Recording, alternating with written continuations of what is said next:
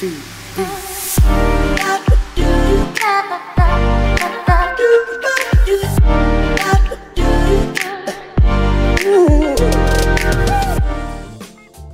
E aí, gente, bom dia, graça e paz, aqui é pastor Sandro Soares. Digo bom dia sim, porque hoje são dia 25 de novembro, segunda-feira, e é de manhã, pelo menos para mim, que na minha gravação desta manhã de segunda-feira. Bom, é, hoje é o terceiro episódio, trabalhando ou conversando com vocês sobre o tema feridas. E o nosso tema hoje é uma pergunta. E a pergunta é: alguém pecou contra você e te machucou? Porque a maioria dos ensinamentos da Bíblia se concentram em duas vertentes, em dois assuntos. O primeiro, naquilo que você fez, naquilo que nós fizemos de errado, o nosso pecado. E segundo, aquilo que Jesus fez por nós, para nos ajudar, para nos salvar, para nos trazer um novo começo, para que a vida agora caminhe de forma certa. Mas o que nós fazemos quando não é sobre o nosso pecado? O que fazemos quando é, é sobre alguém que pecou contra nós e nos machucou? Bom, para começar, precisamos lidar com a realidade e aceitar ah, quando estamos nos sentindo derrotados e nos sentindo oprimidos ou magoados.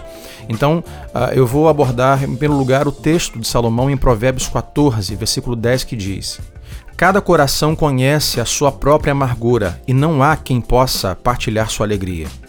Quando pecam contra nós e nos ferem, a resposta de nossa carne pecaminosa é escolher sempre a amargura. Sabe, a amargura ela ultrapassa toda a nossa vida. Ela vai empurrando continuamente a sua alegria e a capacidade dos outros de aproveitar a vida alegre com você. Agora, como você sabe que está amargurado? Como você sabe que alguém que agora que está amargo? Bom, sinais como, por exemplo, reviver e recontar sempre a mesma história de sofrimento é uma pista.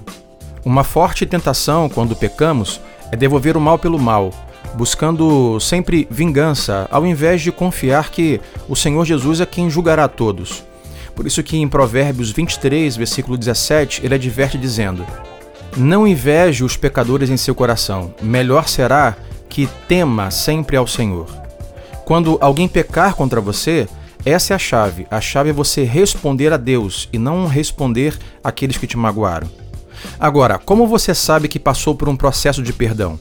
Jesus nos ensinou a não apenas perdoar os outros, mas também a abençoar até mesmo os nossos inimigos. Provérbios 24, 17 diz: Não se alegre quando o seu inimigo cair, nem exulte o seu coração quando ele tropeçar.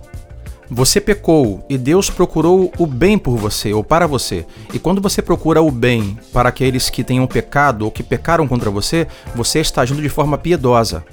E para terminar, uh, o que é o perdão? O que perdão é? Número 1. Um, o perdão é responder a Jesus ao invés de responder à mágoa. Pessoas perdoadas devem perdoar pessoas. Em segundo lugar, o perdão é transferir o fardo para Deus, para que você não continue carregando esse fardo. Terceiro, o perdão é parar de tentar controlar as pessoas e os resultados e deixar que as coisas se desenrolem de acordo com o plano de Deus.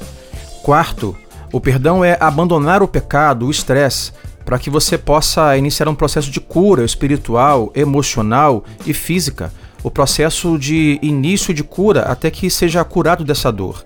Então, para terminar, fica para você uma pergunta: quem pecou contra você? Quem magoou você? E como você está respondendo a isso? Que Deus abençoe a sua vida. Até o próximo episódio. Deus te abençoe.